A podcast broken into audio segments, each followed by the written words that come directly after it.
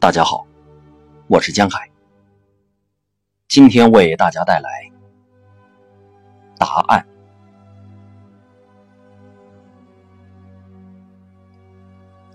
难道你没有注意到，我们之间并不会去谈论这件事吗？再过几十年、几百年，这些年发生的事将会成为传说。我害怕雨水，这就是切尔诺贝利。我害怕雪，也害怕森林。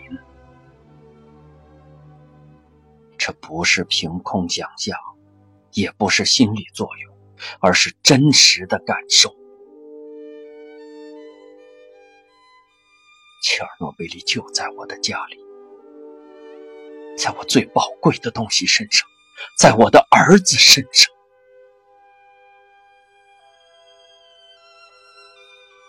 他出生于一九八六年的春天，现在他病了。动物们知道何时该生育，要生多少，就连蟑螂也一样，但是人类却不知道怎么做。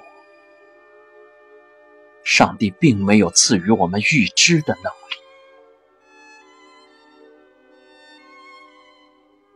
不久前，一份报道显示，但是1993年的白俄罗斯就有20万件堕胎案例，因为切尔诺贝利，我们现在全都生活在恐惧之中。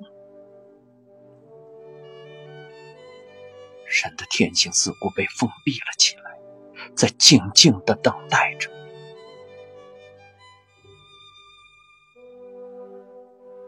查拉图斯特拉大概会说：“哦，我真不信，时间到哪里去了？”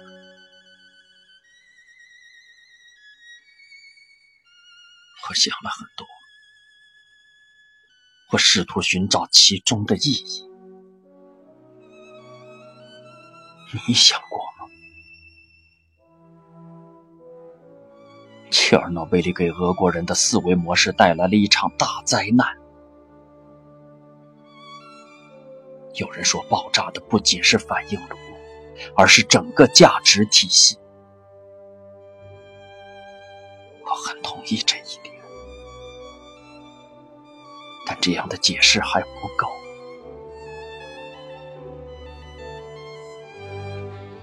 我是历史学家，我曾学习语言学，也是语言的哲学。我们不仅用语言思考，语言也会思考我们。当我十八岁，也许更小的时候，我开始阅读地下刊物，因而认识了沙拉莫夫和索尔仁尼琴。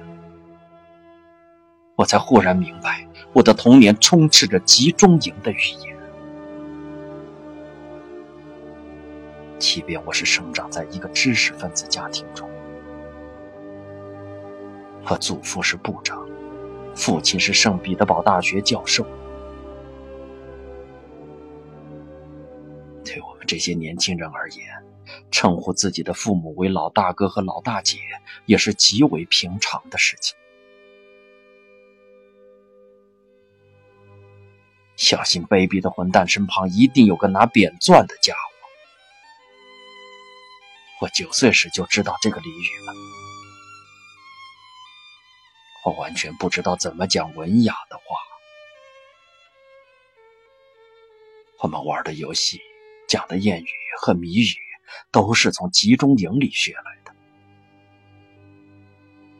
因为集中营可不是位于遥远禁地里的另一个世界。集中营就在我们身边。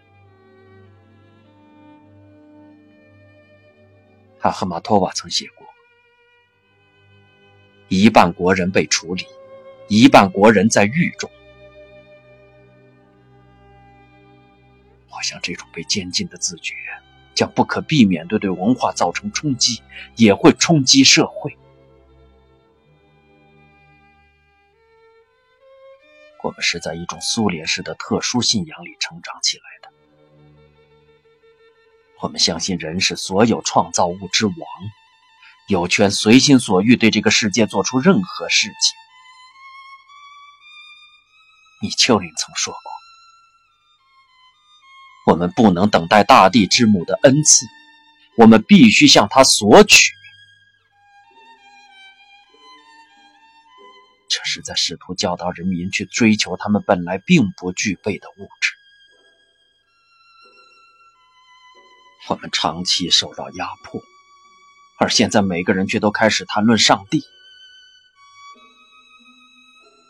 在古拉格集中营，1937年的牢狱之灾，1948年党部在会议上谴责世界主义，还有赫鲁晓夫执政时期拆毁古老教堂等时期，为什么人们当时并不信奉上帝？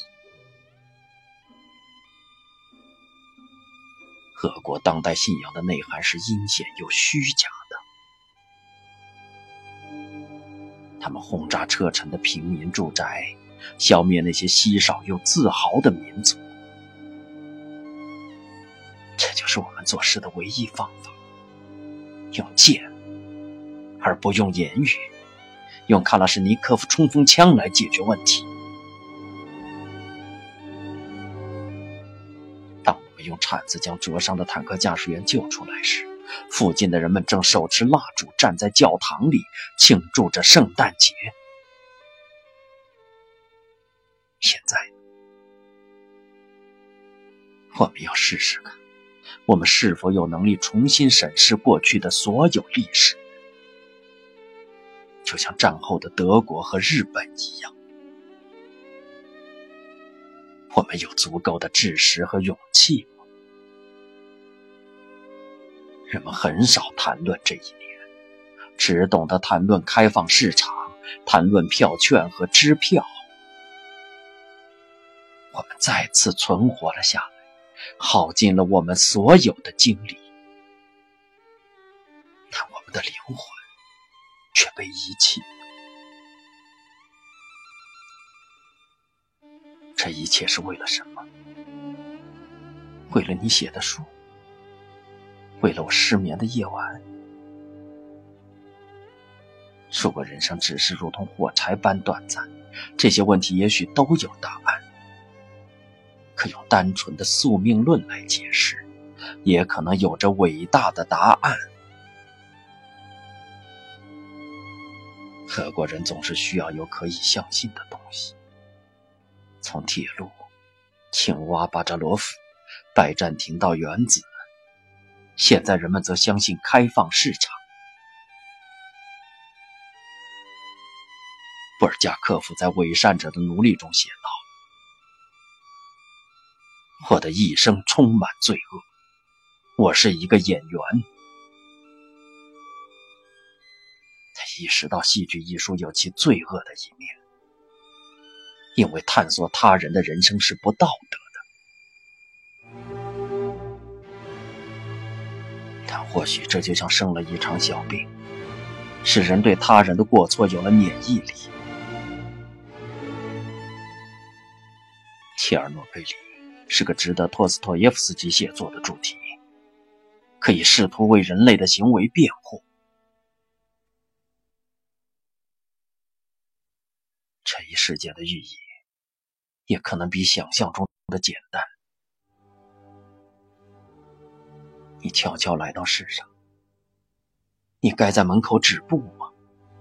还是进入这个神奇的世界？